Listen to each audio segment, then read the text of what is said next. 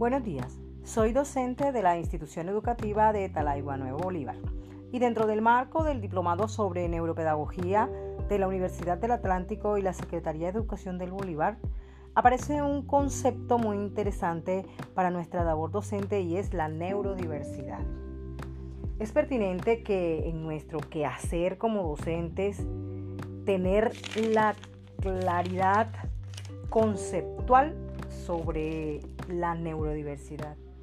Hoy vemos muchos avances en el tratamiento de las dificultades de aprendizaje y trastornos de comportamiento de los estudiantes, dando herramientas a los docentes para que a esa población infantil con esas características sean tratados con mucho respeto, con mucha tolerancia y gran valoración, no con la discriminación y la poca inclusión que se venían tratando.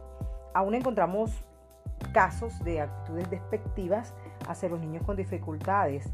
Eh, la neurodiversidad nos permite vernos, vernos como seres diferentes. Eh, nos permite analizar la importancia de los procesos que hace el cerebro y valorar al ser humano. Entender el funcionamiento del cerebro y fomentar el desarrollo de las habilidades a través de, de ejercicios mentales hace que la educación mejore, que podamos planear actividades que, que formen educandos que desarrollen su sentido creativo, que el estudiante muestre sus emociones, sus sentimientos, que se adapte, que se valore.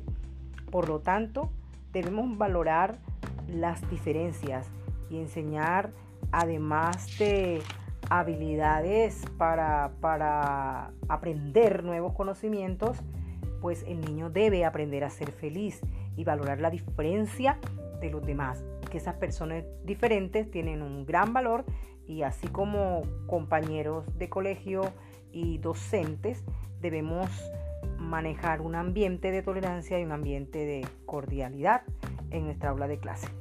Gracias.